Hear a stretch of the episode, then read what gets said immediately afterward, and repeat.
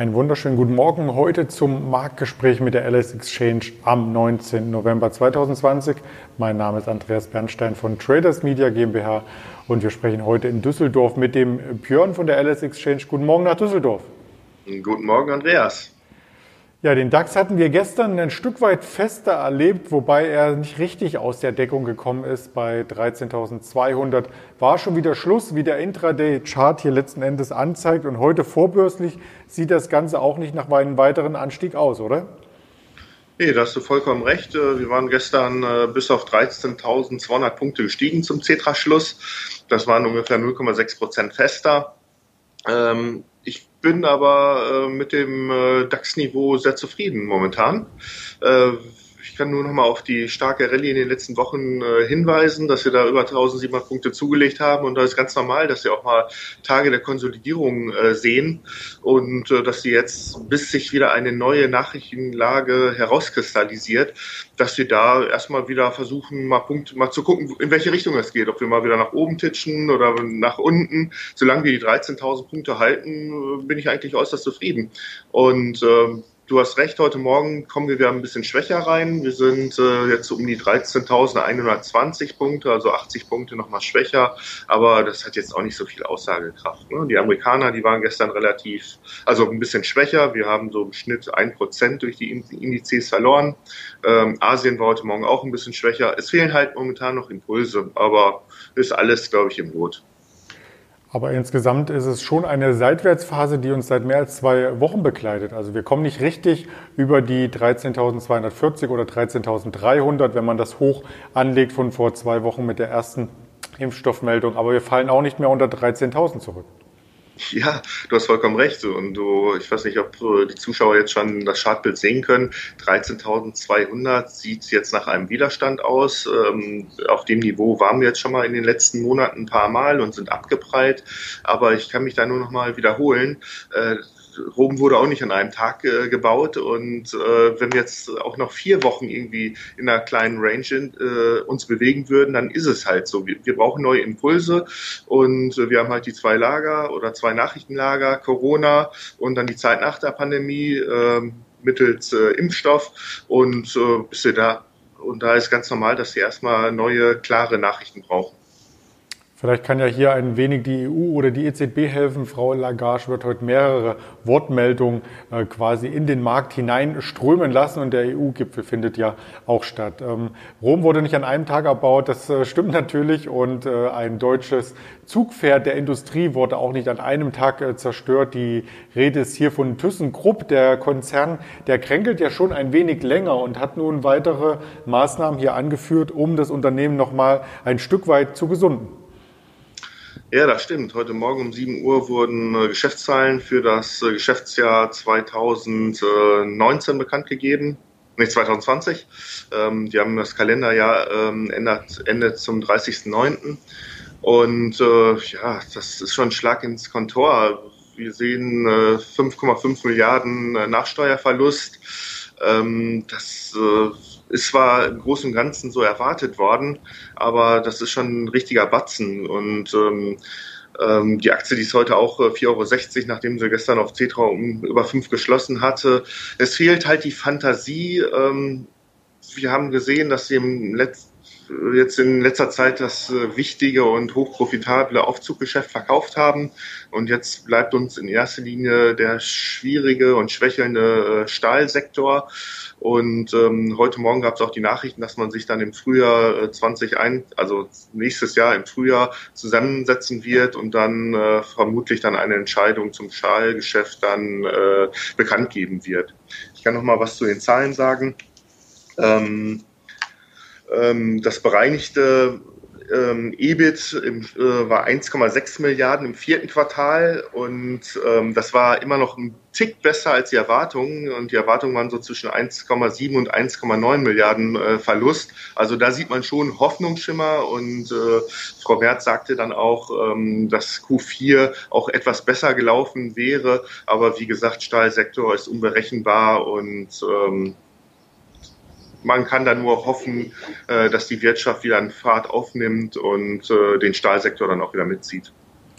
Neben den Zahlen wurden auch weitere Restrukturierungsmaßnahmen hier verkündet. Erstmal standen ja die 6000 Stellenstreichungen im Raum. Jetzt kommen weitere 5000 hinzu und es ist nicht ausgeschlossen, dass es auch betriebsbedingte Kündigungen geben soll. Also da wird quasi die Notbremse gezogen und man äh, sieht ja am Chart, dass die Notbremse bisher noch nicht gewirkt hat. Aber wir werden das Ganze hier weiter beobachten und kommentieren. Wesentlich besser läuft natürlich ähm, der Sektor Technologie, insbesondere die Software. Wir hatten in der vergangenen Zeit über SAP, die so ein Stück weit äh, schwächeln, berichten, berichtet und nun kommt auch ein kleinerer Konkurrent von SAP hier mit Zahlen um die Ecke und das ist die Software AG. Ja, das Darmstädter Unternehmen war gestern einer der Tagesgewinner im deutschen Markt. Die war über 12 Prozent fester und ähm, Hintergrund war, dass man die äh, Prognose angehoben hat. Wir hatten Ende Oktober äh, schon vorläufige Zahlen äh, gesehen äh, von Software und selbst die veröffentlichten Zahlen, die erst jetzt knapp einen Monat alt sind, die mussten jetzt revidiert werden, weil es besser läuft. Und ähm, Software hatte sich als Plan gesetzt. Ähm, die haben halt auch die ähm, Problematik, ähm, beziehungsweise die müssen den Wandel gestalten, wie viele Softwareunternehmen, was auch SAP macht oder äh, Adobe damals angefangen hat. Äh, man will weg vom reinen Lizenzverkauf, sodass man einmalig Einnahmen hat. Man will hin zum Abonnementgeschäft, dass man immer wiederkehrende Umsätze hat. Und das Ziel bei Software ist, äh, dass die wiederkehrenden Umsätze ungefähr 85 bis 90 Prozent im Jahr 2023 ausmachen, also jetzt in, in gut zwei Jahren. Und wir sind mittlerweile schon bei 80 Prozent. Und äh, da muss man sagen, äh, das scheint sehr gut zu laufen momentan. Und ähm, diese Hacker, wir hatten ja mal Hacker-Nachrichten gehabt ähm, vor ein paar Wochen, dass Software ähm, Opfer eines Hackerangriffs geworden ist.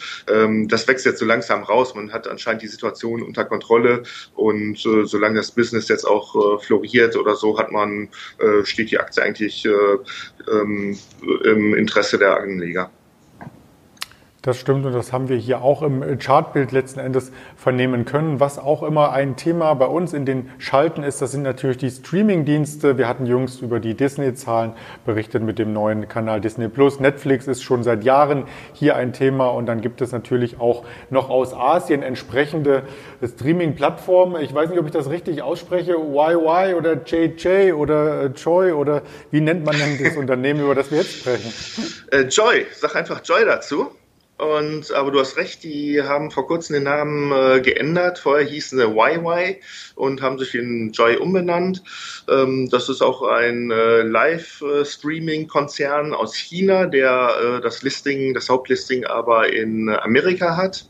Und äh, da gab es gestern von dem Shortseller Muddy Water, ähm, gab es eine negative Studie und wo man dann auch gesagt hat, ähm, äh, in gewissen Bereichen des Livestreaming, ähm, das ist die Plattform, glaube ich, YY Live heißt die, ähm, da würde es äh, zu äh, Betrügereien gekommen äh, kommen und dass 80 oder 90 Prozent äh, der Zahlen äh, erlogen sind. Und daraufhin ist die, hat die Aktie natürlich reagiert und wir sind in Amerika äh, 27 Prozent schwächer gewesen.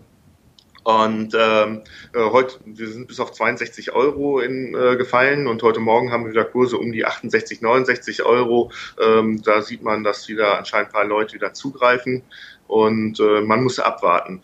Ähm, das Problem bei Muddy Water ist halt, der Vertrauensverlust ist natürlich relativ groß nach solchen Meldungen und ähm, wenn man sich die Liste von Muddy Waters anguckt, sie haben auch gelegentlich mal recht gehabt. Das fing damals vor zig Jahren mal an mit Sino Forest ähm, dann waren sie bei der Ströer. Ströer äh, hatte natürlich auch einen großen Impact auf das Unternehmen und den Aktienkurs, aber im Endeffekt äh, war das, glaube ich, so die Vorwürfe nicht haltbar.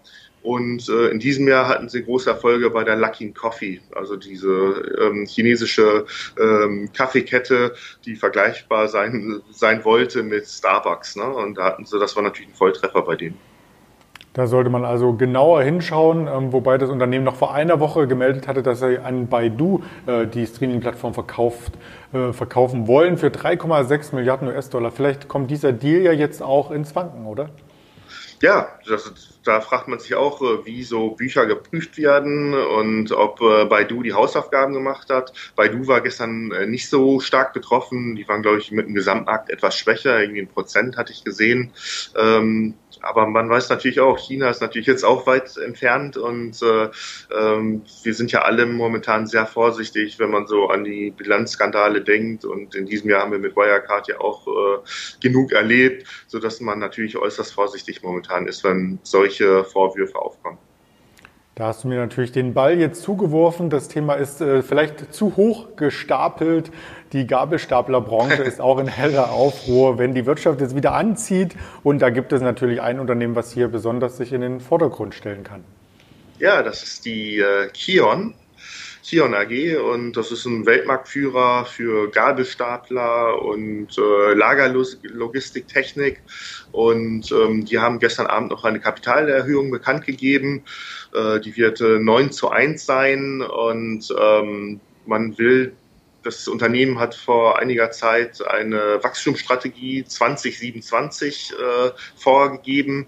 Und in diesem Rahmen äh, will man jetzt Geld einsammeln, weil man sich auf die Zeit nach der Pandemie vorbereiten will und dann ähm, äh, im, äh, das Wachstum dann noch beschleunigen will. Und das soll in erster Linie dann in China geschehen, weil das halt ein, der, einer der wichtigsten Märkte für, für Kion ist. Und äh, das ist eine, meines Erachtens eine sehr spannende Aktie äh, mittelfristig gesehen oder langfristig gesehen. Ne? Man sieht es auch an der Performance.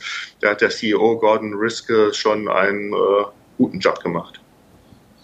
Das haben wir im Chartbild jetzt auch alle äh, vernommen. Also insofern ähm, bleibt auch dieses Thema spannend. Da sind wir ja quasi rundum informiert äh, mit diesen ganzen Werten und dürfen dich äh, in einen erfolgreichen Handelstag entlassen. Ja, vielen Dank und bis zum nächsten Mal, Andreas. Sehr gerne und das nächste Mal wird auch morgen früh wieder sein, kurz vor Börseneröffnung hier im Marktgespräch mit der LS Exchange. Das, die ganzen Kanäle, die ich jeden Tag hier quasi mit andeute, stehen auch dann wieder bereit. Spotify, dieser Apple Podcast, Facebook, Twitter, YouTube, Instagram, also eigentlich überall bis auf diese Joy. Da sind wir nicht vertreten. Ganz herzlichen Dank und bleiben Sie gesund. Bis morgen, Ihr Andreas Bernstein von Traders Media GmbH zusammen mit der LS Exchange.